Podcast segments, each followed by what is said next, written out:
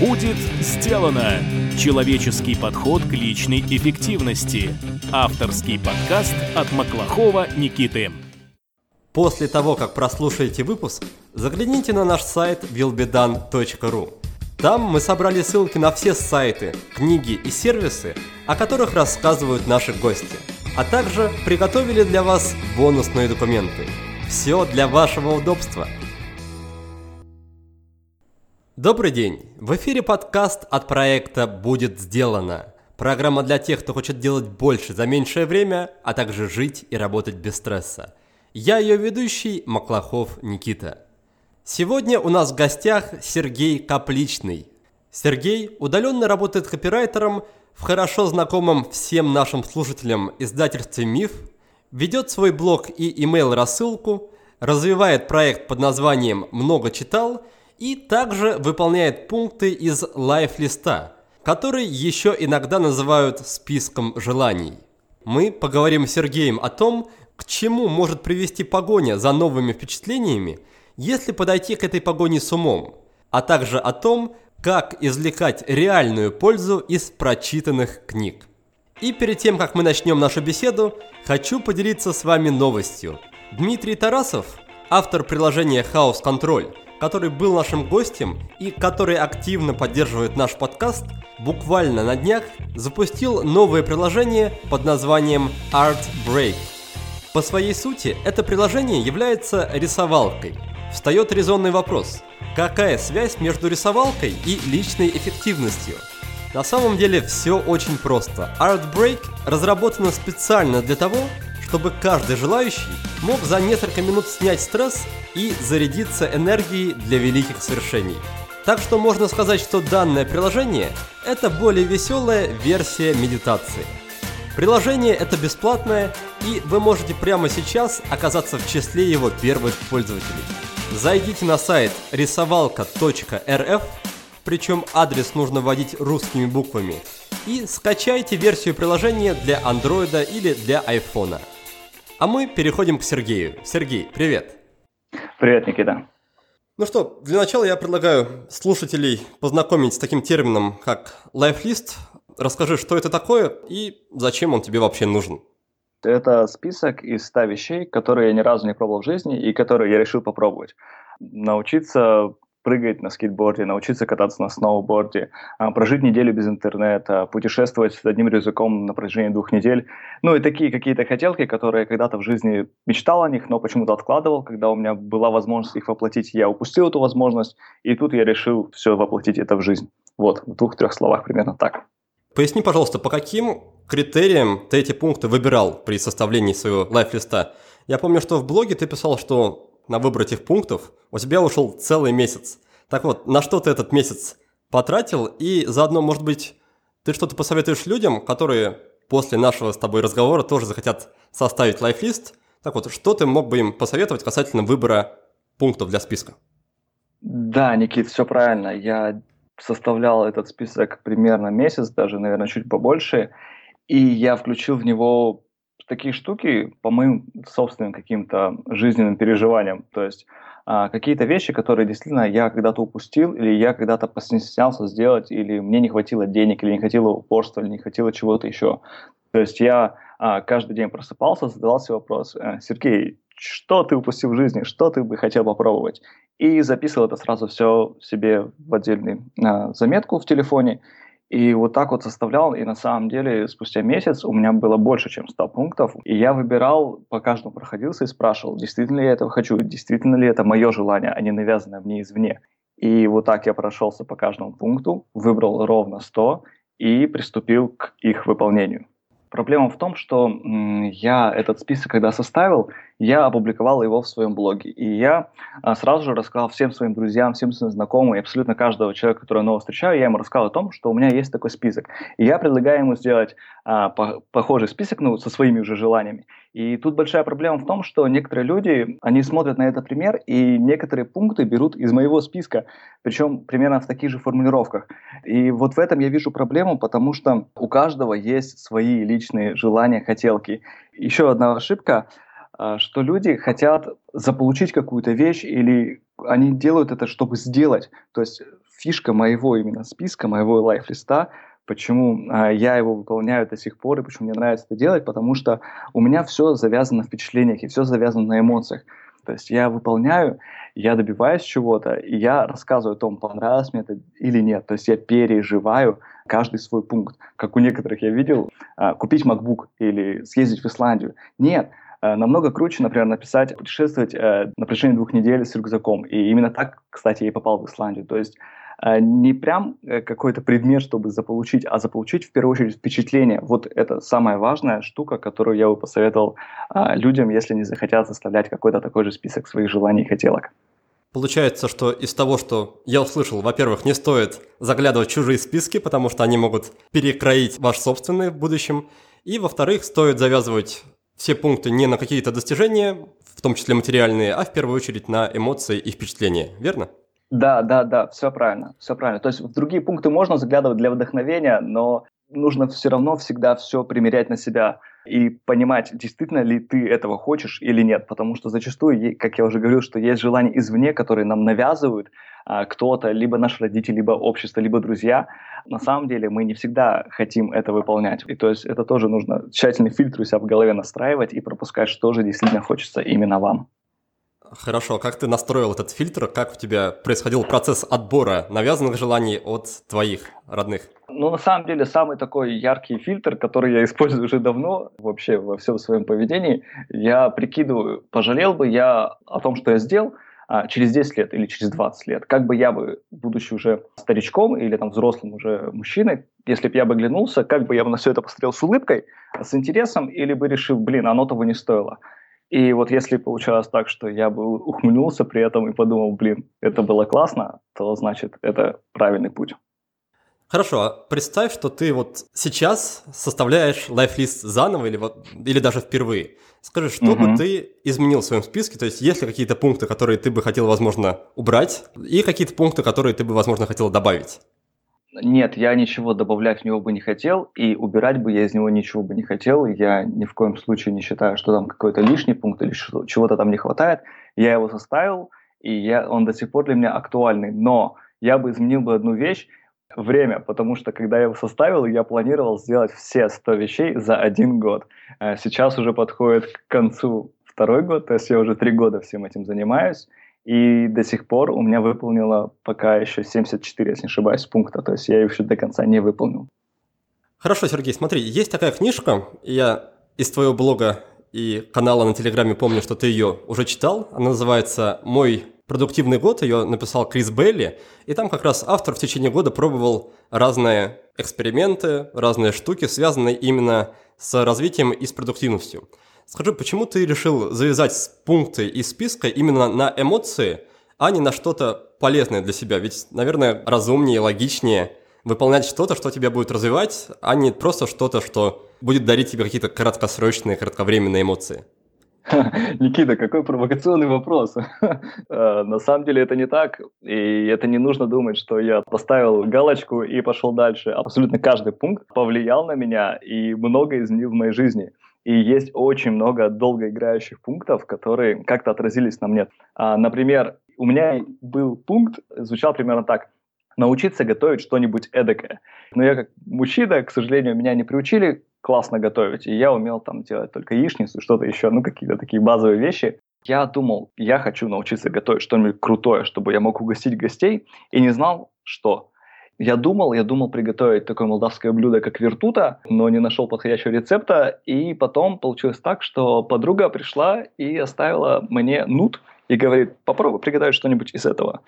И я начал гуглить, я нашел рецепт фалафеля, я приготовил фалафель, у меня получилось, я позвал всех друзей и знакомых, и я угостил всех тем, что я приготовил. Всем понравилось. И с тех пор появилась такая привычка, что почти каждый четверг я вместе со своей девушкой приглашаем в гости всех своих друзей, знакомых и их друзей и знакомых, и мало знакомых людей. Просто общаемся и просто едим и наслаждаемся фалафелем. А, кроме того, есть такой пункт, как научиться прыгать на скейтборде. А я, к сожалению, пока что не научился прыгать, но я купил себе скейтборд, я подружился со скейтерами, и теперь у меня очень много друзей из скейтбординга, и а, более того, когда я жил в Китае, я пересекался с некоторыми из них, потому что они потом тоже туда переехали, и получилось такое отличное общение, и теперь я могу разговаривать на тему скейтбординга с кем угодно. То есть абсолютно каждый пункт, он еще оставляет за себя очень много всего. И это не только эмоции, но это в том числе и развитие. Причем развитие такое интересное и долгоиграющее. То есть еще был пункт э, пройти 50 километров пешком. Для меня это был действительно большой вызов, очень сильный физически, потому что ну, это сложновато, особенно неподготовленному человеку. И когда я преодолел этот путь, а, я почувствовал себя суперменом. Теперь мне достаточно легко предпринимать какие-то дальнейшие шаги в своем развитии физкультурном. Давай тогда перейдем к следующему вопросу. Смотри, как бы там ни было, составить список – это лишь малая часть дела. За ним, то есть за составлением списка, должно идти его выполнение. Поэтому расскажи, пожалуйста, как не бросить это занятие, то есть следование и выполнение лайфлиста, как не бросить его на половине пути, как на него просто-напросто не забить. Как я понимаю, тебе отчасти, да, отчасти помогает такое публичное обещание, потому что ты ведешь блог и в блоге публикуешь все свои похождения в рамках выполнения лайфлиста, и это, наверное, дает некоторую ответственность, да, вызывает некоторую ответственность перед людьми. Так вот, такой общий вопрос, как не забросить выполнение этого списка, и что бы ты посоветовал людям, у которых своего блога нет, и которые такую публичную ответственность не могут организовать? Никита, какой крутой вопрос, потому что это действительно большая проблема. Как я уже говорил, что есть люди, которые делают свои списки, и, к сожалению, большинство из них забрасывают их я расскажу, как я к этому ко всему пришел. То есть, да, ты правильно сказал, публичность – это очень важная штуковина, потому что если бы я бы записал нотики, то, мне кажется, я бы сам на самом деле бы э, забил на это. Хотя это интересная штука, я умом-то понимаю, но где-то все равно у нас есть внутри какой-то маленький лентяй, который ищет э, поводы не делать ничего когда я рассказал об этом блоге, я сознательно это сделал сразу же, то есть, чтобы, да, меня подпинывали извне, то есть мне самому было стыдно подвести моих читателей. Но э, надо признать, что на тот момент мой блог был не таким уж сильно посещаемым, то есть у меня ответственность была там не перед тысячами людей, а перед совсем чуть-чуть, но тем не менее она была. При этом я советую, кто хочет делать список, я точно так же советую делать его публичным, если нет блога, то делать его в социальных сетях, то есть рассказывать а, об этом, о своих похождениях, о своих приключениях, чтобы вы точно так же передавали и вдохновляли других людей. И еще я на самом деле хотел сказать о том, что зачастую выполнять а, наши желания, наши хотелки помогают наши друзья. Когда составил список, я шел а, с работы домой и встретил своего одноклассника, которого не видел несколько лет, и, естественно, я ему рассказал про свой список, потому что я всем рассказываю про свой список. И он попросил показать, пункты я показал, он говорит, я могу тебе помочь в чайной церемонии, потому что оказывается, что он уже несколько лет, я даже об этом не знал, а, увлекается всем этим искусством, и он провел мне чайную церемонию. И это постоянно случается. И, например, на позапрошлых выходных я ездил в Тюмень с лекциями, рассказывал о том, как читать книги, как писать тексты, и как вообще вести себя в интернете. И ребята, которые а, меня пригласили, они а, подглядели в мой список, увидели там пункт прокатиться на крыше транспортного средства и помогли осуществить мне этот пункт. В чем плюс публичности? А, в том, что люди порой готовы помогать тебе выполнить твой список. Также я рекомендую всегда все-таки устанавливать сроки. Э, вообще во всем нужно устанавливать сроки. Конечно, как в моем случае их можно иногда а, провалить, а, но тем не менее я их установил и до сих пор устанавливаю. Я все-таки хочу его закончить. И когда есть какой-то дедлайн, это действительно помогает и настраивает на правильную волну, и мозг начинает думать в правильном направлении. Кроме того, самое, наверное, самое важное, конечно, это то, что, о чем мы вначале говорили, что это должны быть ваши пункты, ваши желания, действительно ваши желания, то, что вы когда-то упустили, или то, о чем вы всегда мечтали. Кроме того, мне кажется, все-таки эмоциональная составляющая – это очень важно, когда тебе хочется этого делать, тебе это интересно, и ты понимаешь, что тебе от этого будет кайфово, а, то тогда проще начать. Вот, примерно так. Ладно, представим, что мы составили этот список. Вот перед нами 100 пунктов. С чего бы ты рекомендовал начать? Стоит ли начинать как-то в алфавитном порядке с первых пунктов и дальше? Или выбирать самые простые? Или вообще нужно с кем-то сначала посоветоваться? Какой, на твой взгляд, самый оптимальный первый шаг? А, оптимальный первый шаг, как это обычно бывает, это брать что-то самое легкое, самое доступное, то, что вы можете сделать прямо сейчас. Я на это ориентировался, когда его только составил. Но все вышло из-под контроля, потому что у меня первый мой выполненный пункт был принять участие в каком-то видеоролике. Как только я составил список, я пришел на работу, и получилось так. Мой руководитель говорит, Сергей, нам нужно срочно подготовить видеоролик для предпринимателей, чтобы поздравить их с их праздником. А ты готов в нем сняться? Здорово, у меня же пункт есть в списке, а я буквально список там позавчера закончил составлять. И вот понеслось, и я сразу же его выполнил. Получается так, что зачастую условия у нас все есть для выполнения каких-то ну, наших желаний, наших пунктов, просто мы их не всегда замечаем. И когда вот есть список, то мы начинаем их замечать. И, соответственно, как только условия складываются, то вы выполняете какой-то определенный пункт. Какой-то алфавитный порядок или что-то подобное я лично никому не советую и сам этому не следую. То есть я беру то, что я могу прямо сейчас выполнить и работаю над этим. Спасибо за ответ. И следующий вопрос такой.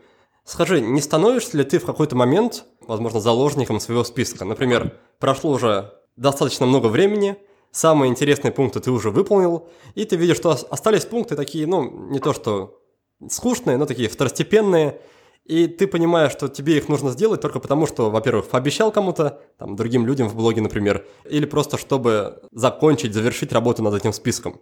То есть нет ли такого, что в какой-то момент это перестает доставлять тебе радость и превращается в какую-то такую обязанность, скучную, рутину, возможно.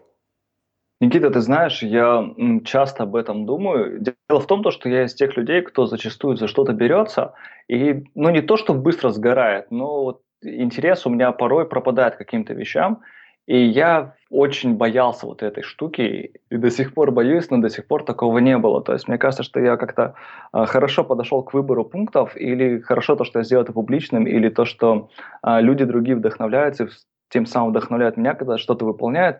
У меня на самом деле не было такого, что я хотел взять там и чувствовал себя заложником, или хотел все бросить, или что-то подобное. Нет, и более того, у меня дальше очень интересные пункты остались. И я ни один из них, говорю, не хотел бы убирать или что-то подобное, или менять, потому что для меня они по-прежнему до сих пор актуальны и интересны, я хочу их выполнить. Вот. Но тут нужно тоже отметить очень важную вещь, а, что моя жизнь это не список, то есть у меня очень-очень много вещей вокруг меня происходит, помимо списка, и поэтому я не считаю, что как-то я кому-то там что-то обязан или что-то подобное. Почему это все затянулось? Потому что при этом я еще меняю фокус, занимаюсь какими-то другими вещами, и мне э, мой список, он не наскучил вообще нисколечко. Дорогой мой слушатель, я очень благодарен тебе за то, что ты проводишь время в обществе меня и моих гостей. На подготовку каждого выпуска мы с командой тратим десятки часов. И ты можешь внести огромную лепту в развитие подкаста – выделив всего 2-3 минуты своего времени. Способов для этого существует множество. Оставь отзыв о подкасте на iTunes, расскажи про подкаст своим друзьям в социальных сетях или в реальной жизни, подпишись на нашу рассылку на сайте willbedone.ru, поддержи подкаст материально или просто напиши мне личное сообщение в соцсетях. Твоя поддержка – это топливо, на котором работает двигатель нашего подкаста. Спасибо, что вдохновляешь нас двигаться вперед. А ты думал о том, чем займешься после того, как последний пункт будет вычеркнут из списка? Будешь ли ты составлять еще один список или, возможно, будешь писать книгу по своим впечатлениям о похождениях и приключениях? Какие у тебя планы? Ни за что я не составлю следующий список, потому что для меня это вот такой вот проект, который вот он закончится и все. И действительно, ты, мне кажется, угадываешь очень хорошо. У меня сотый пункт – это написать книгу. И, собственно, штука в том, что, как я уже говорил, каждый пункт, который я выполняю, я описываю полностью от и до. Да, я очень хочу, а, чтобы вышла книга, которую люди читают, а, которая их улыбает и которая их вдохновляет. И после того, как я завершу весь этот проект, я буду наслаждаться тем, что я его выполнил, буду использовать те знания, которые я получил за это длительное путешествие, и просто буду наслаждаться жизнью, работать, радоваться всему. Ну, как, как это обычно бывает. Хорошо, Сергей, ты уже упомянул чуть раньше о том, что пункты в списке несут себе не только эмоции, но и каждый пункт добавлял тебе каких-то новых там, знакомств, знаний, впечатлений, навыков.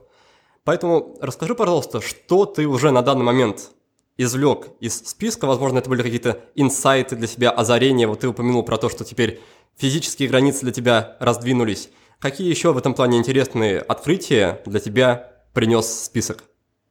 Давай я расскажу про самый мощный, самый сильный а, для меня пункт на данный момент. Это не разговаривать три дня. То есть это та вещь, которая действительно меня в какой-то степени поменяла. Потому что я отключил мессенджеры, отключил телефон, закрыл компьютер, я убрал в сторону все книжки и решил, что я буду молчать три дня. То есть я этот пункт подглядел в книге «Ешь, молись, люби» и фильме. Вот там девушка молчала 7 дней. Мне эта идея безумно понравилась. Я понял, что я тоже хочу так же попробовать. Но 7 дней многовато, но 3 дня это будет уже большой для меня челлендж. И я хочу его пройти, я сделаю это. И я молчал 3 дня. Я остался наедине с самим собой, смог задать себе вопросы, которые долго откладывал, и найти на них ответы. Это было сложно, это было психологически тяжело для меня очень сильно. А, ну, просто мы же редко остаемся, на самом деле, в наше время без компьютеров, без телефонов без всего прочего, без отвлекающих каких-то моментов. И тут я просто три дня был без всего без этого, э, наедине с собой, много о чем подумал, много что выяснил для себя, много что узнал, правильно расставил жизненные приоритеты – и должен сказать, что после этого моя жизнь кардинально изменилась. Кто-то считает, что это, наверное, совпадение. Я уверен, что это все благодаря вот этим моим личным рассуждениям, когда я все расставил на полочку и понял, как мне правильно прилагать в моей жизни усилия, чтобы чего-то в ней добиться. И сразу же э, нормализовались мои личные отношения с любимым человеком. Э, я нашел работу, которая удовлетворяет полностью всем моим запросам. И, в принципе, как-то я начал себя лучше чувствовать и понял, куда мне дальше двигаться. И вот до сих пор э, продолжается этот путь. Вот это был самый мощный для меня пункт, это не разговаривать три дня. Да, такая волшебная практика у тебя получилась.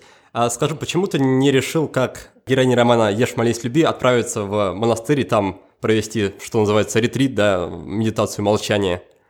А, я подумал, что это экстремально. Я на тот момент смотрел на это как на какую-то религиозную практику, и поэтому я хотел этого всего избежать. Сейчас, конечно, я понимаю, что вот эта практика, что она очень интересная, и я а, на самом деле понимаю, что я бы хотел принять в этом участие, но я вижу, что к этому нужна большая подготовка, я понимаю, что я пока к этому не готов, чтобы прям вот отправиться, чтобы прям погрузиться во все мысли на, на много дней, где там еще ты ничего не делаешь, то есть тебе нельзя там не готовить, ничего, за тебя все это делают, но при этом ты стоишь наедине с собой. Я хочу это сделать, но пока не готов. А вот буддийский монастырь какой-то я не отправился, потому что не хотел это связывать никак с религией. Я тогда от себя немножко добавлю, возможно, будет mm-hmm. тебе полезно и слушателям тоже. Сейчас как раз в Россию и в страны СНГ, насколько я знаю, поехал монах. Он раньше служил, да, это называется служба, наверное, служил на острове Смы, как раз где я живу. И монах этот очень интересный, он буддийский монах польского происхождения, который свободно говорит на русском. Вот поэтому здесь, в Таиланде, он проводил вот эти ретриты на русском языке. Сейчас он где-то колесит по России тоже проводит ретриты, так что вы можете посмотреть там расписание, возможно, записаться как раз на то, что называется ретрит. Зовут монаха Тан Хуберт. И по поводу сложности, я сам как раз посетил семидневный ретрит. На самом деле непросто, потому что встаешь в 4 утра, медитируешь mm-hmm. практически все время. Помимо этого, принимаешь пищу два раза в день, не знаю, как в России будет, но вот в Таиланде именно так. И последний прием пищи mm-hmm. был в 12 часов дня. И при этом, на удивление, голод вообще не ощущается, ну, возможно, потому что ты не совершаешь никакой активности физической, только сидишь и пытаешься медитировать. Да? Пытаешься, потому что, разумеется, не у всех сходу получается. У меня день на там, третий, четвертый что-то получилось так толково. Но при этом, да, видимо, твоя практика была вообще не хуже, чем то, что посещал я, потому что для меня не было прямо таких трансформационных, жизнеизменяющих каких-то открытий, которые я бы для себя вынес. Но то, что мне реально понравилось, то, что это полная такое, полная перезагрузка. То есть ты оттуда выходишь, как будто заново родился, и для тебя все такое новое, каждый там цвет, каждый, не знаю, фрукт, каждая минута, проведенная с близким человеком, прям очень, очень ярко воспринимается. Уже хотя бы по этой причине есть смысл попробовать такой опыт. Так, хорошо, про молчание мы обсудили. Было ли что-то еще, какие-то озарения, да. открытия, интересные штуки, которые достойны упоминания? Было много всего. А, научиться медитации, то есть это вот в эту же да, сторону хочу рассказать, то, что это было таким открытием очень серьезным, очень сильным, которое имело тоже большой-большой последующий эффект. Просто это один из тоже первых пунктов, который я выполнил. А, я на тот момент просмотрел на а, лекцию, и мне очень понравилось. И там чувак, который вел эту лекцию, он рассказывал о своем сервисе, который называется Headspace. Вот, это такое приложение для мобильного, где вам рассказал о том, как правильно медитировать, как правильно дышать и как это все здорово сделать. И я прочитал книжку этого человека, я начал пробовать медитировать при помощи приложения. Мне эта тема очень сильно понравилась, я понял эффект от нее сразу же а, прочувствовал его, и потом я дальше во все это углублялся, я начал изучать всю доступную литературу, которая вот есть в МИФе, книги «Осознанность», «Мир в каждом шаге» и так далее. И не так давно я даже делал статью «Мифовский блог» про мой личный опыт, о том, как я пришел к медитации, как она мне помогает. И по-прежнему у меня каждый день в календаре 15 минут на задачи, я, как правило, больше трачу это, а ничего не делаю. Это вот время, когда я медитирую, либо просто отключаюсь от всего и сижу и стараюсь думать о чем-то внутри себя, то есть э, без всяких отвлечений. Хотел тоже немножко дополнить, сказать, что есть еще приложение Insight Timer. Оно, в отличие от Headspace, бесплатное, по крайней mm-hmm. мере, там в основной базовой версии. Вот так что, возможно, следует рассмотреть его в качестве альтернативы тем, кто хочет начать медитировать. Приложение отличное, на мой взгляд, там и элементы социальной сети есть, и различные подборки медитации, так что очень удобные и приятные. И помимо этого у нас для тех, кто еще не слушал, также есть выпуск а, на тему медитации. Записывали мы его с Виктором Ширяевым. Номер у него 35, называется «Как научиться медитировать без регистрации и смс». Так что для кого эта тема актуальная, обратите внимание. Также у меня был пункт э, попробовать работать стоя. Э, это так было модно, и сейчас остается модно, потому что многие говорят, что это намного полезнее, чем работать сидя. Вот. И так как я работаю удаленно, для меня это такой актуальный вопрос. И мне не было проблем, чтобы сделать себе стоящее рабочее место. Я просто взял один стол из Икеи и поставил на него другой стол из Икеи. И получилось отличное такое рабочее место. И я так работал несколько недель и понял, что это действительно здорово, что это помогает лучше концентрироваться, потому что ты всегда чуть-чуть напряженный, чуть-чуть. Вот, и не так уж сильно болят ноги, как это кажется на первый взгляд, хотя в первые дни болят. Кроме того, я узнал, что очень многие люди до этого, предыдущее поколение, тоже часто пробовали такие вещи. Например, а, я тогда жил в Екатеринбурге, и у меня такой еще был другой пункт – сходить в музей Бажова, потому что это прямо рядом с моим домом был музей Бажова. И я сходил в гости в дом Бажова и увидел, что у него стоит такая как трибунка небольшая в коридоре.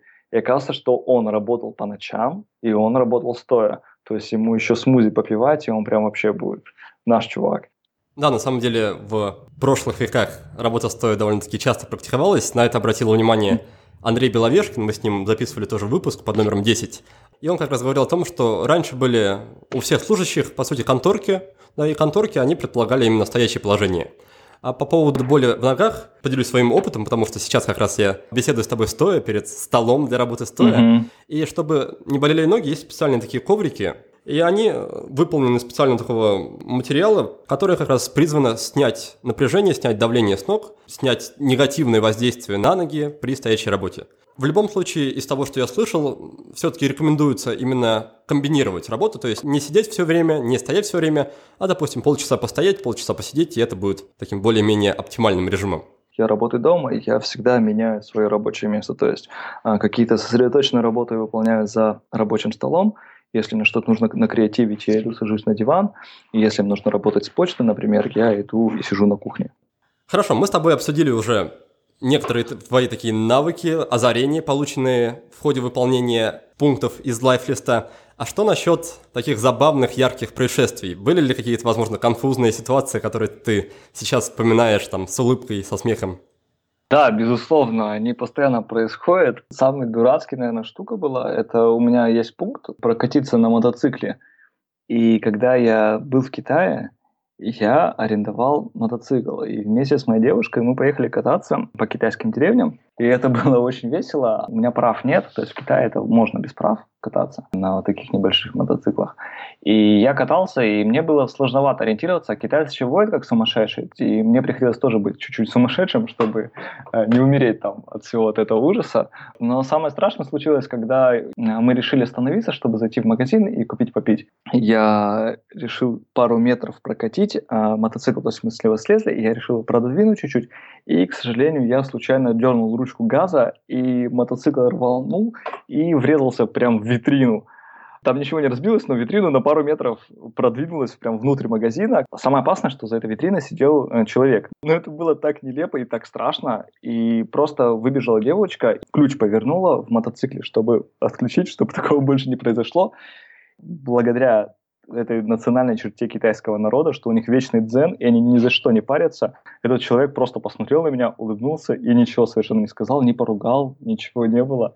Хорошо, давай тогда поговорим о лайф-листе в контексте цели полагания и цели достижения.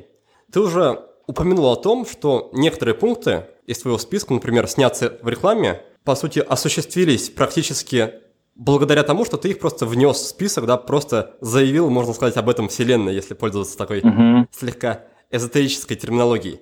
Расскажи, какие еще были такие ситуации, помимо съемок в рекламе в ходе выполнения лайфлиста, и поделись своим мнением, почему, на твой взгляд, это работает таким образом, то есть почему вещи случаются вскоре после того, как мы о них как-то заявляем.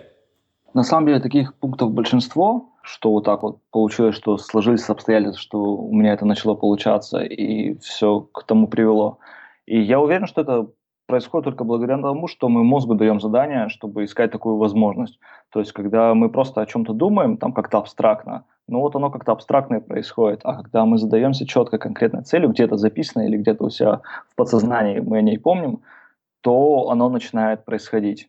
Тут грех не вспомнить, мне кажется, Аллу Клименко, она была как раз в предыдущем выпуске у нас в гостях.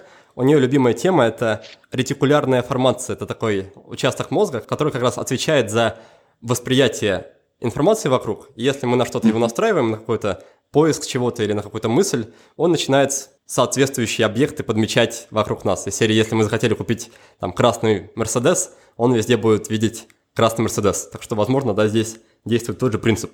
Да, это, это действительно так. Я путешествовал часто и останавливался по каучсерфингу, и у себя гостей принимал часто по каучсерфингу, и люди приезжают из разных стран, из разных городов. Приезжала девочка из Йошкар-Олы. Э, я до этого момента ничего не знал вообще об этом городе, а после этого я начал замечать, обращать внимание, что такой город фигурирует в новостях. А как только мы начинаем какой-то темой интересоваться, мы замечаем, что она всегда присутствовала рядом с нами, даже где-то мелькала, просто мы не застряли на этом внимание, потому что не хотели, как-то избегали и не думали об этом. А сейчас я расскажу вам, почему не получается внедрять привычки. Почему вы не встаете в 6 утра, не читаете книжки, не обливаетесь холодной водой и не учите английский? Что вы знаете о привычках? Скорее всего то, что они встраиваются где-то за 21 день. Хорошо, допустим вы решили вставать рано и готовы потерпеть 3 недели. Вот что будет дальше. Вас ждут сплошные препятствия. Вечером неохота рано ложиться. В итоге засыпаешь в час ночи, а то и в два. Соответственно, утром голос в голове заставляет выключить будильник и поспать еще немного. Если же все-таки вылез из кровати, то первые два часа ходишь как зомби. Всю неделю промучился, и вот выходные. Наконец-то можно выспаться. Выходные пролетели, привет, понедельник. Режим сна сбился, опять ненавидишь будильник и спишь до последнего. Причем препятствие это не самое плохое. Хуже то, что изначально вы неправильно настроились. Решили терпеть и страдать. К тому же сделали массу ошибок. А все почему? Потому что у вас нет выигрышной стратегии. Скажу больше. Обычно у людей нет вообще никакой стратегии, не говоря уже о выигрышной. Они просто не знают, чего именно ожидать и как справиться с препятствиями. У меня же выигрышная стратегия есть, и я с радостью вручу ее вам на игре в привычке. Не надо будет мучить и заставлять себя.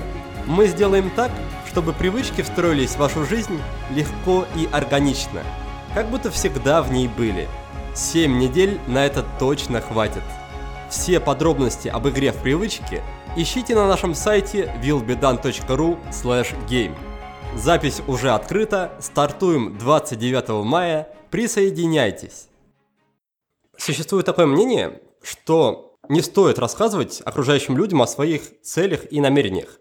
Потому что как только мы рассказываем им о своих целях, наш мозг по какой-то волшебной причине думает, что эти цели уже реализованы. Мы немножко этому радуемся, но при этом для непосредственной работы над целями, над движением к ним, мозг нас уже не обеспечивает энергией. Да? Зачем это делать, если цели уже достигнуты? Так вот, расскажи, как это работало в твоем случае? Мешал или наоборот тебе помогал тот факт, что ты всем подряд, насколько я знаю, да, рассказывал mm-hmm. о своем списке? Я тоже с этой теорией сталкивался, и то есть я, я понимаю, почему в нее многие верят и уверены, да, в ней, и почему для кого-то она вот из-за этой уверенности работает, но у меня вообще другая, конечно же, ситуация. Наверное, знаешь, это зависит от темперамента и от характера человека. Для меня, наоборот, была большой поддержкой то, что э, люди вокруг меня знают о том, что я делаю такой список. А, они мне помогают, а, другие люди вдохновляются там, и создают свои списки, и, и это очень круто, когда а, люди делают какие-то вещи, и у них это получается, то, что они так долго откладывали, не добиваются, то и рассказывают об этом, делятся со мной, например, и меня это вдохновляет безумно, просто сильно, и мне хочется делать еще, еще, и что-то дальше продвигаться. Поэтому это не мой случай, да, для меня вот наоборот. Но с другой стороны, я даже должен отметить, да, зачастую в каких-то проектах я умалчиваю, пока я их не реализую, потому что я сам для себя создаю какое-то такое дополнительное напряжение и не хочу, чтобы напрягались другие люди, и пока я не доведу до его до конца, и пока не, не буду готов о нем заявить. То есть это просто, наверное, разные форматы, а, вот и все. Ты говоришь о том, что окружающие люди тебя по большей части поддерживали. А не было mm-hmm. ли ситуации обратно, когда люди говорили, что какой-то ты ерундой занимаешься, Сергей, да, лучше иди поработай, зачем ты это делаешь? Прям так не говорили, потому что все понимают, что я работаю. Но да, к сожалению, конечно же, встречались. И причем, что самое смешное, прям вот близкие друзья, вот они зачастую не понимали. Скорее, я до них неправильно донес, да. А просто некоторые считают, что ой, вот у него список, все, у него больше другой жизни нет, вот он и не работает, и он никак не живет, вот он только по своему списочку живет, и все. А как бы это же не соответствует действительности. То есть я много всего делаю помимо этого, и включая и в профессиональном плане, и в личном плане, и в плане развития, и всего прочего. Я очень много вещей параллельно этого списка пробую, делаю, радуюсь и все такое прочее. А в целом все воспринимают это с позитивом, все нормально к этому относятся многие, говорю, заводят свой список, либо помогают мне, либо и заводят, помогают, и в свою очередь еще меня вдохновляют делать что-то дальше. Ты на самом деле затронул интересную тему, и с ней как раз связан мой следующий вопрос. Открою секрет, да, я на самом деле отношусь к таким вещам, как списки там желаний, хотелок, с большим подозрением, и угу. сейчас попробую объяснить, почему. Я условно разделяю все вещи, к которым людям стремятся, на цели и на хотелки. Цели, в моем понимании, это такое что-то крупное, ради чего стоит потрудиться, да, то есть что нельзя достигнуть за, там, за полчаса или за день. Но цель – это нечто такое, что может изменить жизнь довольно-таки существенно при ее достижении. Второй вариант – это хотелки. Хотелки обычно это что-то такое небольшое, что можно взять и сделать, и что по большей части направлено на получение новых впечатлений. Ну, по сути, я думаю, что можно mm-hmm. отнести до пункта из своего списка к хотелкам. Mm-hmm. И, на мой взгляд, проблема в том, что если мы уделяем слишком много внимания хотелкам, то в какой-то части крадем внимание с целей. А если на целях нет внимания, то нет и продвижения по этим целям. Поделись, пожалуйста, на этот счет своим мнением. Нет ли у тебя такой ситуации в твоей жизни и не мешают ли тебе твои пункты из лайфлиста достигать твоих целей? Вот такой вот большой вопрос получился. Тут нужно отметить, что когда я создавал вообще этот список, э, у меня была какая-то глубокая депрессия. То есть я вообще не знал, что в своей жизни делать вообще полностью. То есть у меня не было ни хотелок, ни целей, вообще ничего. То есть мне не нравилось ничего, что со мной вообще происходит. Проблема еще была в том, что происходило слишком много перемен, которые я не мог контролировать. У меня закончились отношения, я переехал с одной квартиры на другую, я там изменил диету, у меня там сменилась одна работа на другую, и меня вообще ничего не радовало начал задавать себе вопросы, почему со мной такое происходит, что с этим можно сделать. И я понял, что я хочу начать с малого, я хочу разобраться в том, что я в своей жизни постоянно вкладывал на потом. То есть я постоянно думал, а, чтобы быть хорошим там, сыном, хорошим парнем, там, чтобы быть хорошим работником, но в то же время я зачастую забывал, ну, скажем так, о самом себе. То есть а, что действительно я хочу попробовать сделать, что будет только для меня, от чего я буду тащиться, от чего ловить кайф. Тогда я вот этот список и написал. Конечно, да, цели у меня есть жизненные, и да, и это ни в коем случае нельзя смешивать. И да, я ставлю цели, и я стремлюсь к ним, и да, я их тоже это все разделяю, но я считаю, что они друг друга дополняют, поэтому они не противоречат, и я не считаю, что они взаимоисключающие. Хорошо, спасибо за объяснение. И тогда, видимо, заключительный вопрос, который будет касаться лайфлиста. Хотел спросить у тебя по поводу новых людей в твоей жизни, которые появились именно благодаря твоему списку. Как ты обычно рассказываешь встречным а, о своем списке и рекомендуешь ли ты, в принципе, использовать такой лайфлист в качестве какого-то инструмента для нетворкинга, может быть? Давай я с конца начну. Во-первых, почему-то люди в последнее время слишком помешаны на нетворкинге и слишком помешаны на том, а, чтобы а, как-то знакомиться. Тут получается так, что люди чуть-чуть разделяют понятие адекватного общения и общения с выгодой. То есть и зачастую люди, которые подразумевают слово нетворкинг, да, они говорят о том, что типа, о, я вот сейчас с этим чуваком познакомлюсь, и потом мы как-то что-то совместно придумаем в плане там взаимной выгоды, да. А я как-то всегда к этому проще относился. Мне просто прикольно и интересно общаться с людьми, то есть без вот всяких вот этих вот а, подсознательных штуковин, и поэтому прям как вот инструмент нетворкинга я прям это не рассматриваю. Нет, это не, не та история, как мне кажется. А что касается людей, да, абсолютно всем встречным, всем знакомым практически, я рассказываю про свой список, потому что я горю этой идеей, она мне нравится, и мне нравится смотреть на реакцию людей, потому что у всех есть такие какие-то вещи, которые они вкладывали на потом. И поэтому меня понимают люди, и поэтому меня поддерживают, как правило. И люди мне говорят, а, ну, некоторые, что у них есть возможность а, как-то мне помочь помимо новых людей, которые мне готовы помочь, как я уже говорил, а, я зачастую открываю своих старых приятелей, старых друзей с новой стороны. У многих из нас есть хобби, о которых мы не говорим как-то публично, но тем не менее мы этим тоже горим. И вот благодаря этому я узнаю своих старых знакомых, старых друзей, и они мне помогают с, моими, с моим списком. Вот это мне тоже очень нравится. Хорошо, давай тогда с темой лайфлиста закругляться, и перед тем, как перейти к следующей теме, я по традиции быстро подведу итоги. Мы поговорили о том, как написать список из 100 вещей, которые вы всегда хотели сделать, но по разным причинам откладывали. Если вы захотите последовать примеру Сергея, то запомните главное. Надо ориентироваться не на цели и материальные достижения, а на эмоции, желания и переживания, причем свои, а не чужие. Установите для себя дедлайн, опубликуйте лайфлист в интернете и рассказывайте о нем всем подряд. В этом случае появится некая доля ответственности перед публикой, и это станет дополнительным стимулом к тому, чтобы не бросать свой список. Будьте также готовы к тому, что люди могут отреагировать по-разному. Кто-то скажет, что вы занимаетесь ерундой, но очень многие поддержат вас и помогут выполнить ваши пункты. Возможно, благодаря списку вы даже откроете с новой стороны своих старых друзей или заведете новые интересные знакомства. Даже самый простой пункт может привести к глобальным переменам в вашей жизни. Вас ждут разные приключения, инсайты и масса впечатлений, а именно в этом и заключается главная цель всей затеи с лайфлистом.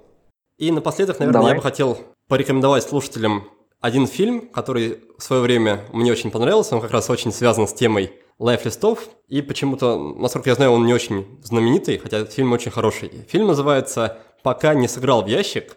Там играют главные роли два замечательных актера, это Морган Фриман и Джек Николсон. В завязке сюжета лежит как раз список желаний, там они, правда, называют его bucket list, да, mm-hmm. имея в виду, что список, который нужно выполнить, пока не сыграл в ящик, пока, да, не умер. И, в общем-то, описаны все приключения героев в рамках выполнения этого бакет-листа.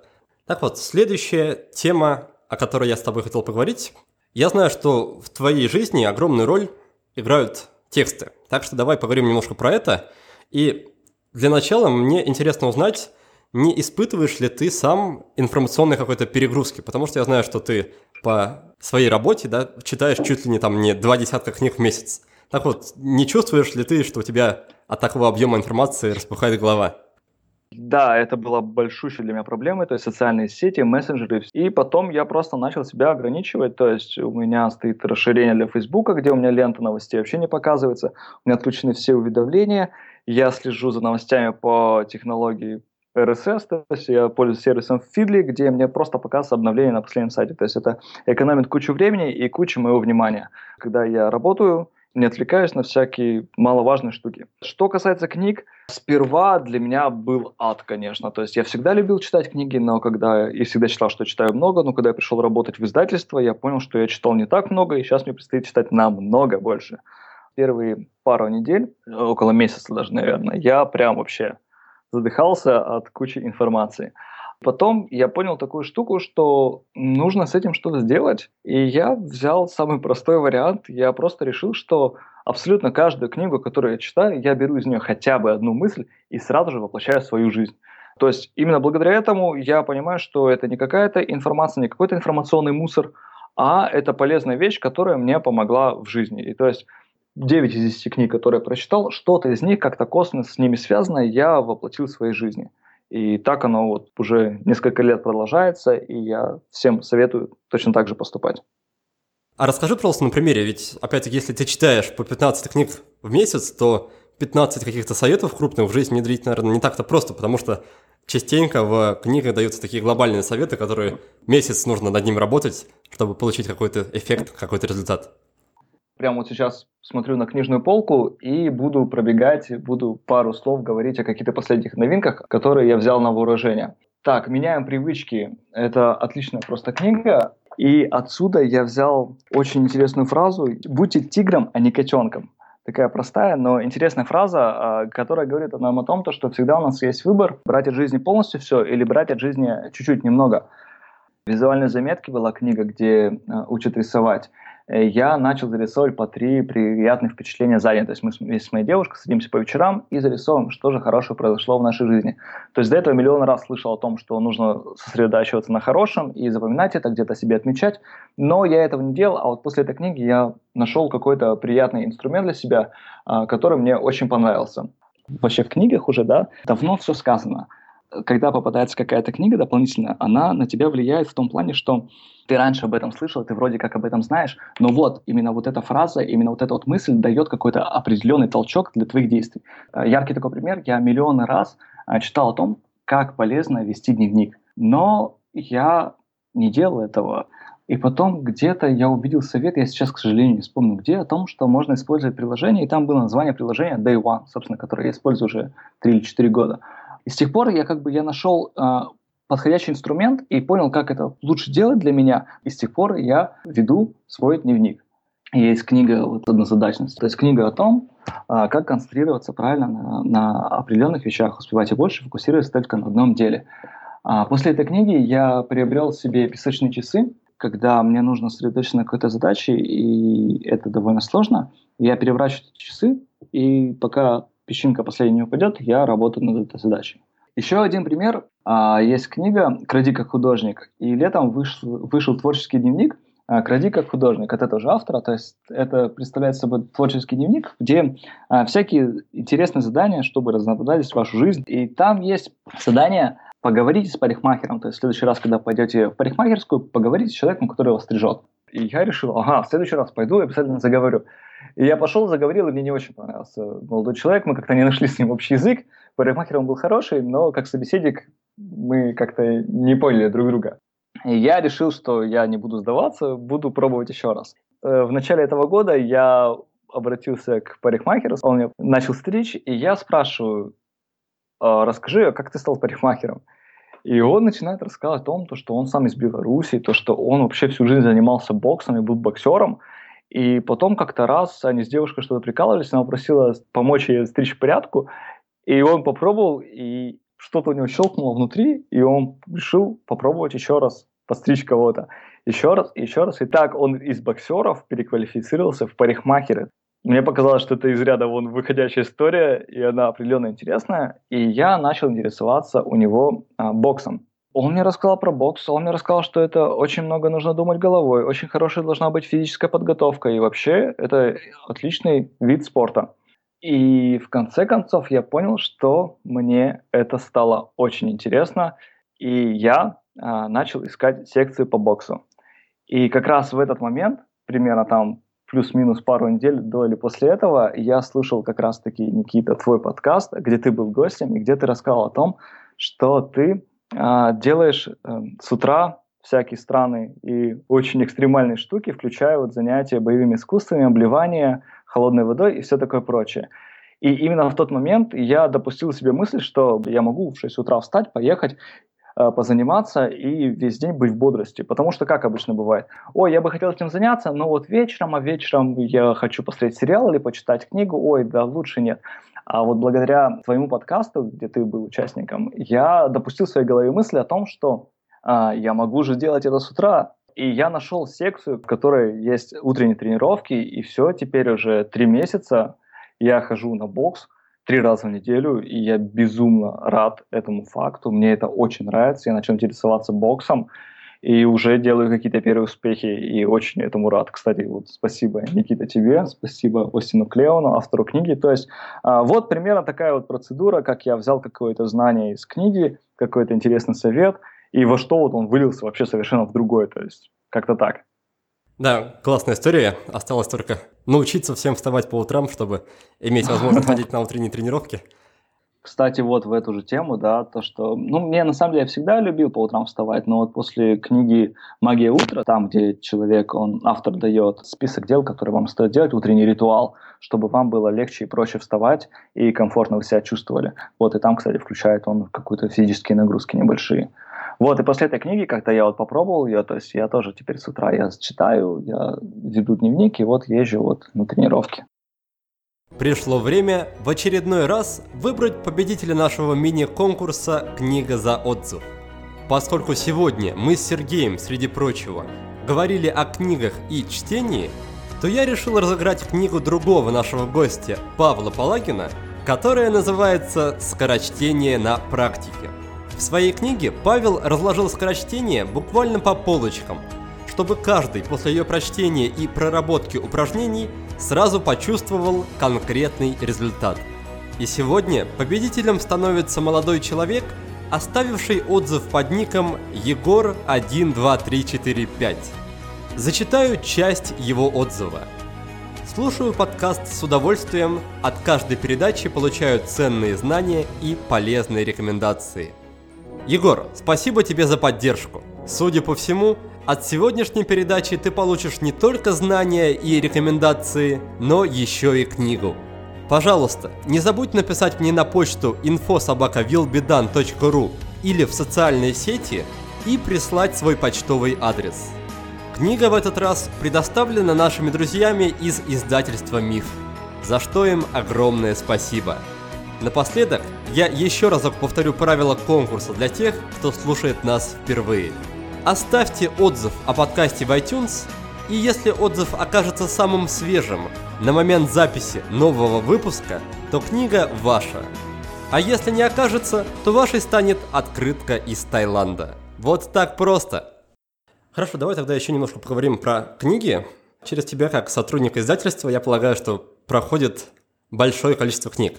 Нет ли у тебя ощущения, что последнее время, там, не знаю, последний год-два, очень много книг такие, что все их содержание, вся их суть умещается в названии. Вот ты, например, привел пример однозадачность, да? Скорее всего, автор пишет о том, как полезно работать в режиме однозадачности. То, что я читал, это книга из такого же формата, книга называется «Начни», и угу. там автор на протяжении 200 или 300 страниц говорил о том, что надо начать, начать никогда не поздно. А, на твой угу. взгляд, не слишком ли высокая концентрация таких книг, есть ли у тебя какие-то инструменты, чтобы отличить заранее сходу книгу, которую стоит читать, от тех, что не стоит, да, кроме очевидных моментов вроде рекомендаций других людей? То есть есть ли у тебя какие-то уже отработанные схемы или навык какой-то? Ты открываешь книгу, читаешь первые 50 страниц, если тебе интересно, ты ловишь себя, то, что ты ассоциируешь себя с этим материалом, тебе интересно продолжать, то ты читаешь. Если нет, то ты на это забиваешь и берешь другую книгу. Это совершенно нормально, книга на вас не обидится, если вы ее не дочитаете до конца. Поверьте, в жизни есть вещи получше, чем дочитывать э, не очень классные книги. Это первый момент. Второй момент – нет, я ни в коем случае не считаю, что какие-то книги типа менее классные или что-то подобное. Дело в том, что про дневник, да, я миллион раз слышал о том, что нужно вести дневник, ну, в любой книге по саморазвитию, скорее всего, будет такой пункт. Но именно, знаешь, на какую-то, на пятнадцатую там книгу, наверное, да, вот что-то вам не щелкнуло, как-то вот автор по-другому сформулировал, как-то вот по-другому сделал, и для меня вот это вот стало вот а, толчком к тому, чтобы начать вести свой дневник мы вот с девушкой читаем одну и ту же книгу, я а, обращаю внимание на одни вещи, а она на другие. И я из книги извлекаю одну пользу, а она другую, хотя мы читаем одну и ту же книгу. И это совершенно нормальная ситуация. То же самое, знаешь, иногда бывает, когда хорошую книгу ты перечитываешь через пару лет и понимаешь, что ты многие вещи вообще не замечал в силу каких-то обстоятельств, в силу твоего возраста. У меня был еще, знаешь, такой момент интересный, когда я там только всем увлекался, я читал а, Брайана Тресси и думал, вау, какие же это крутые книги, отличные, они меня развивают они мне помогают, теперь я все знаю. А не так давно я пересчитывал эти, те же самые книги и думал, что это банальщина. Все потому, что тогда они попали мне в нужное время, в нужном месте, а сейчас, да, это просто уже не мой уровень, у меня уже другой уровень а, читающего человека, да, и то есть поэтому нужно прекрасно понимать и разделять это, что а, кто-то развит в одной сфере, кто-то менее развит в другой сфере, и это совершенно нормально, естественно. А я вот рекомендую открывать книгу, читать, смотреть, пролистывать ее, смотреть оглавление, а, понимать, найдете вы ответы на свои вопросы или нет. Видимо, ты воспринимаешь книги как, как такие ключи, да, которые подходят к разным замкам. И люди в разные моменты жизни да, бывают разными замками. Да, вот ты классно сказал. У меня а, мой руководитель Юлия Баяндина, она однажды сказала, что книги – это как картотека – то есть ты просто, у тебя какая-то жизненная ситуация складывается, ты подбираешь правильную карточку, и все, и ты можешь ее решить. Вот именно так я смотрю на это все. Ладно, а давай тогда поговорим про инструменты, приложения, возможно, сервисы, которыми ты пользуешься для чтения или для хранения заметок или для какой-то другой работы с книгами. Я знаю, что некоторые такие инструменты в твоем арсенале есть, так что, пожалуйста, поделись ими. Я читаю большую часть книг э, в электронном варианте. Э, Все это обусловлено тем, что очень много плохо изданных книг, к сожалению, выходит, на которые просто жалко тратить деньги. У них некачественная бумага, вот стрёмный шрифт, и как-то вот их просто неприятно держать в руках или открываешь ее полностью, и она разваливается. Меня это просто раздражало, и в один прекрасный момент я полностью перешел на электронные носители. Когда я начал работать в издательстве, нужно работать с книгами очень много, и поэтому в электронном варианте конечно же, намного проще и воспринимать, и читать, и работать с ними. А на компьютере я, когда читаю, я читаю в стандартном приложении просмотр. Это маковское приложение, PDF-формат. Это когда нужно выбрать какие-то цитаты для статьи, что-то просмотреть или просто познакомиться с книгой. Это вот на компьютере. Кроме того, у меня есть мой телефон. А на телефоне у меня установлено три приложения для чтения. Это iBooks, это Kindle и это BookMate. Kindle, соответственно, читаю только книги на иностранном языке, это только мое удовольствие. А в iBooks попадают также pdf и книги вот в соответствующем формате. Это книги деловые, то есть которые я читаю по работе, которые читаю для самого себя, для развития. Я читаю их в iBooks, то есть я а, загружаю их с нашей корпоративной библиотеки и читаю там. И также у меня есть приложение BookMate, это такой сервис, онлайн-библиотека, мне он очень нравится, почти всю художественную литературу я читаю там. И когда я читаю книги какие-то интересные, классные, я иду в магазин и смотрю, насколько они хорошо распечатаны и изданы. Если мне книга очень понравилась, она хорошо издана, я ее приобретаю и вот постепенно коплю их на своей полке. То есть я до этого это избегал, а сейчас я начал все-таки покупать и собирать у себя на полке книги, которые мне понравились. При чтении с книгой я всегда, естественно, выделяю какие-то классные, интересные моменты и сохраняю их в стандартные заметки в айфоне и на макбуке. И, как я уже говорил, я всегда стараюсь, когда книгу прочитал, всегда хотя бы одну мысль и сразу же из нее беру, закидываю в свой туду список, сразу же ее воплощаю в жизнь. Просто заметки я храню вот в приложении заметки, а, какие-то интересные фразы, я очень люблю красивые какие-то речевые обороты, я их тоже сохраняю все, и все. И кроме того, у меня всегда есть напоминание раз в три месяца, раз в пять месяцев, когда как, просмотреть заметки из книги.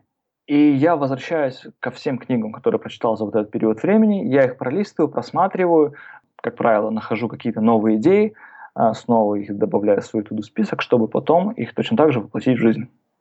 На этот счет я еще могу вспомнить приложение, точнее сервис, на который не так давно наткнулся, называется Liner. А суть его в том, что в любой момент, когда вы читаете, допустим, статью или книгу на компьютере или на телефоне, можно выделить какой-то фрагмент, и этот выделенный фрагмент сохранится как раз в этом сервисе.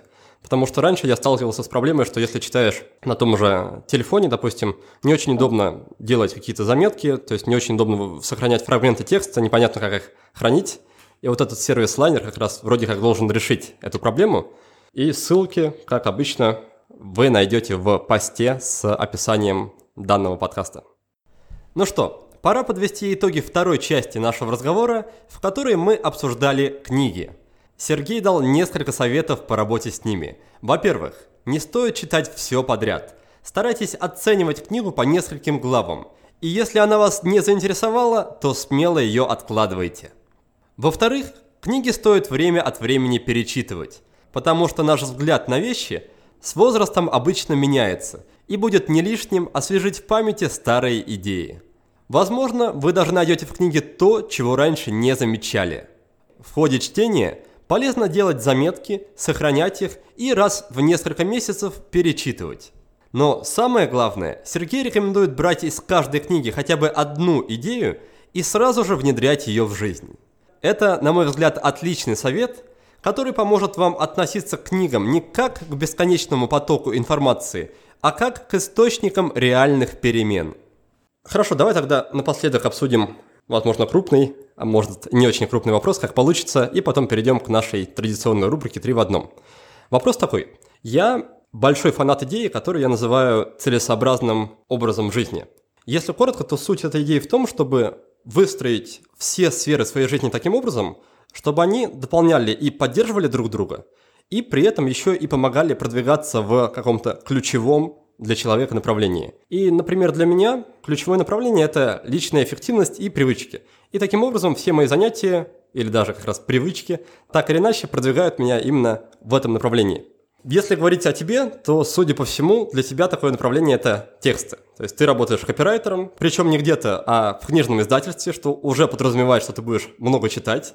Помимо этого, ты запустил проект, который называется «Много читал», да. Также там ведешь и блог, и рассылку, и так далее. То есть, на мой взгляд, это тоже интересный пример такой целесообразного образа жизни, когда все сферы, все проекты, они так или иначе взаимосвязаны. И вопрос у меня на эту тему такой. Скажи, выстраиваешь ли ты все это дело осознанно, то есть у тебя прям есть такой план в голове, или это у тебя получается как-то по наитию и само собой все так удачно складывается? Так вот иногда может со стороны показаться, что я какой-то стратег, но на самом деле нет. Вообще все проекты, вся моя деятельность и все, что я делаю и чем живу, это, как правило, начинается с того, что прикольно было бы это попробовать. И посмотрим, что из этого получится какие-то вот интересные, классные проекты, вот они остаются и как-то они прикрепляются, и вот они формируют меня, описывают и меня показывают. А, собственно, помимо этого, я еще на самом деле кучу всего другого пробовал, где я только не участвовал, но какая-то вот стратегия у меня ее не было и на самом деле до сих пор нет, потому что если я увижу какую-то вещь, не связанную ни с текстами, ни, ни с книгами, а просто вот, которая мне будет нравиться, я уверен, что я в нее запрыгну и покачусь на ней и буду рад этому. Жить классной, полноценной, интересной жизнью, чтобы она тебя удовлетворяла и у тебя было как можно меньше а, желания жалеть о чем-либо. Вот это, мне кажется, самое главное. Получилось, да, что как-то вот с книгами, с текстами, оно все связано, но я прям не ставлю где-то здесь якоря какие-то. На самом деле это интересный вопрос, наверное, не успеем уже вот так подробно обсудить, потому что раньше я придерживался примерно вот такой же позиции, что нужно там пробовать все, что отзывается, но в итоге оказывалось, что там те проекты, которые я начинал и которые не вписывались вот в мою концепцию такой целесообразной жизни, или не выстреливали, или я быстро по ним как-то перегорал, мало было позитивного опыта. С того момента я как раз принял решение, что стоит концентрироваться и стоит как раз на берегу оценивать, да, как тот или иной проект или занятие, или, возможно, даже привычка какая-то, как она вписывается вот в, в эту общую картину.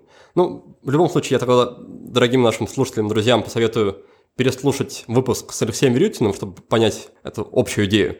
И при желании можно будет уже обсудить со мной ее в социальных сетях, кому она приглянется. Давай тогда с тобой переходить постепенно к нашей заключительной традиционной рубрике. Рубрика называется «Три в одном», и, как понятно из названия, я спрашиваю тут у гостей три вещи. Прошу поделиться рекомендацией книги, сервиса и привычки. Возможно, ты выберешь что-то из уже названного, возможно, что-то выберешь что-то новое. Давай начнем с книги. Какую книгу ты бы мог от чистого сердца посоветовать прочесть мне и нашим слушателям? Книг так много хороших, классных, и какой-то вот универсальный, ее, конечно, тяжело найти.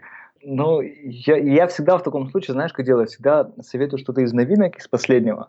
И я вот посоветую книгу, которая вышла в конце прошлого года, которая мне очень нравится. Она называется «Книга ленивого гуру». То есть она о том, как правильно и легко относиться к жизни. Порой мы все напряжены, стресса очень много, и вот эта книга помогает избавиться от него. Причем эта книга такая нетрадиционная, не скажем так, потому что она состоит по большей части из картинок и подписей к ним. Но она в то же время такая глубокая такая интересная, что я вот ее смело готов советовать. И я уверен, что а, людям, которые сталкиваются с проблемами переработки или стресса, да и вообще всем абсолютно, она понравится. Да, кстати, мы в подкасте, по-моему, еще не рекомендовали, но я помню, что один раз разыгрывали. Так что, по крайней мере, один из наших слушателей ее точно прочитал. Ура! Хорошо, давай тогда перейдем к привычке. Привычка, которая с тобой уже довольно-таки давно и от которой ты существенную пользу получаешь. Я научился у китайцев одной вещи – это постоянно пить воду. То есть у них всегда с собой небольшая емкость с водой, с теплой водой, как правило. И не всегда пьют воду, и это помогает очень сильно мозгам держаться в хорошей форме. И всегда тоже с собой ношу емкость. У китайцев даже у них у полицейских есть специальное такое отделение на кабуре, где вот они термосики носят. И плюс у китайцев уже подсмотренная привычка, которую я тоже давно практикую, это сон днем. Я люблю спать днем, потому что периодически у нас у всех наступает такой момент, когда ну, мы устаем, обычно это после обеда, уже голова не очень варит, и в этот момент э, я, как правило, люблю поспать минут 20 буквально. Вот. А в Китае это доведено до такого, что там спят абсолютно все. То есть, если человек ел в кафе, вот он поел, и он может прямо за столом уснуть, и его никто не прогонит. И в офисах там абсолютно все достают раскладушки, подушки, и все просто ложатся спать и спят в течение минут 40 часа, и потом просыпаются, как ничего не бывало, продолжают работать. Да, по поводу дневного сна я немножко добавлю от себя, потому что привычку это тоже практикую. И у меня есть такой суперсекретный рецепт, которым я делюсь при любом удобном случае. И как раз, мне кажется, случай именно такой. У меня есть коврик для йоги, который лежит на полу. И есть специальные такие аппликаторы Кузнецова, я думаю, многие знают, что это такое, это коврик с колючками. Так вот, я отдыхаю на нем именно 20 минут, и при этом также вставляю в уши наушники с такой специальной расслабляющей медитацией. И за счет этой медитации, за счет того, что коврики также расслабляют, снимают напряжение, я гарантированно буквально там за 2 минуты отключаюсь, то есть реально успеваю заснуть за эти 20 минут. А за счет того, что лежу на полу, у меня редко возникает желание поспать еще час. Потому что раньше у меня была проблема, что я спал на кровати, ставил будильник на 20 минут, и когда будильник звенел, я понимал, что спать хочется очень сильно, и в итоге спал не 20 минут, а 2 часа. Вот сон на полу, на коврике для йоги на аппликаторе Кузнецова такую проблему снимает. Топ-1 в моем списке полезных таких практик. Классно. А еще я одну небольшую привычку добавлю. Люди часто говорят, что у них нет времени на чтение, а я часто предлагаю это просто брать и у себя прям в календаре поставить э, напоминание о том, что 15 минут с утра и 15 минут перед сном почитать книгу. Если вы будете читать по полчаса в день, то вы будете читать по 3-4 книжки, а то и больше в месяц, и это уже больше, чем среднестатистический человек. Вот, это первое. Второе, ну вот как бы это очень полезно. Я вот по утрам читаю, как правило, э, какую-то деловую литературу для себя лично, а по вечерам художественную, чтобы э, было проще засыпать. Хорошо, и напоследок у нас остался сервис, сайт, приложение, программа, что угодно, но что тоже как-то влияет в положительном ключе на твою жизнь или работу. Сервис называется Skillshare, всякие видеоуроки на самые разные темы. Там можно научиться чему угодно, то есть начиная от того, что рисовать, и заканчивая тому, что делать классные подписи к фотографиям в Инстаграме. Всем рекомендую. Skillshare. Хорошо, тогда у нас получилась книга, это книга ленивого гуру. Привычки сразу три штуки. Пить воду спать днем и планировать чтение, да, и читать желательно два раза хотя бы утром и вечером. И сервис – это сервис Skillshare, на котором представлены различные онлайн-курсы, так что связан с онлайн-обучением. На этом мы будем постепенно прощаться. Благодарю тебя за беседу, Сергей. Вот, желаю тебе еще массу-массу крутых впечатлений от твоих пунктов. Надеюсь, что они тебе еще доставят огромное удовольствие и что книга также выйдет в свет по мотивам лайфлиста и найдет своих читателей – а нашим слушателям я пожелаю, наверное, в первую очередь подумать о том, что вас в жизни радует и чем вы себя можете наградить. Потому что, что я заметил по нашим студентам в игре в привычках, в нашем обучающем курсе, что у людей есть реальная проблема, да, придумать занятия или придумать награды за работу для себя. То есть люди не понимают, чем же себя может, можно наградить, кроме какой-то вкусной еды, например. Поэтому стоит составить, возможно, такой список, как у Сергея, если не для того, чтобы выполнять его, то хотя бы для того, чтобы понять, что вас реально радует и мотивирует, чем себя можно в этой жизни наградить, от чего получить удовольствие. Так что спасибо, что были сегодня с нами. Успехов и до новых встреч. Большое спасибо, Никита, и всем пока. А в следующем выпуске к нам в гости придет Владимир Герасичев, бизнес-тренер и основатель компании Business Relations – Думаю, что многие из вас, дорогие друзья, смотрели его вдохновляющий документальный фильм под названием «Жизнь. Инструкция по применению». А если еще не смотрели, то у вас как раз есть время до следующей субботы. Фильм этот без труда можно найти на ютубе. Мы поговорим с Владимиром о том, как определить, какими стратегиями мы руководствуемся в нашей жизни, как эти стратегии влияют на наши результаты и достижения, и каким образом эти стратегии можно, во-первых, в себе распознать, а во-вторых, изменить, чтобы вместе с ними изменилась в лучшую сторону вся наша жизнь. Я же прощаюсь с вами до следующей субботы. Успехов!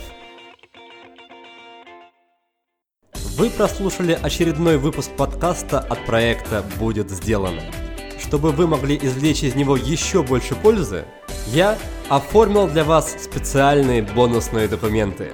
В них в очень удобном и красивом виде собраны все самые главные идеи и рекомендации от наших гостей по каждому выпуску. Напишите пару приятных слов на странице подкаста в iTunes – или опубликуйте ссылку на подкаст на своей странице в любой из социальных сетей, а после этого напишите мне в личные сообщения или на почту, и я буду рад отправить вам эти бонусные документы. Также не стесняйтесь присылать мне обратную связь, вопросы, идеи и комментарии.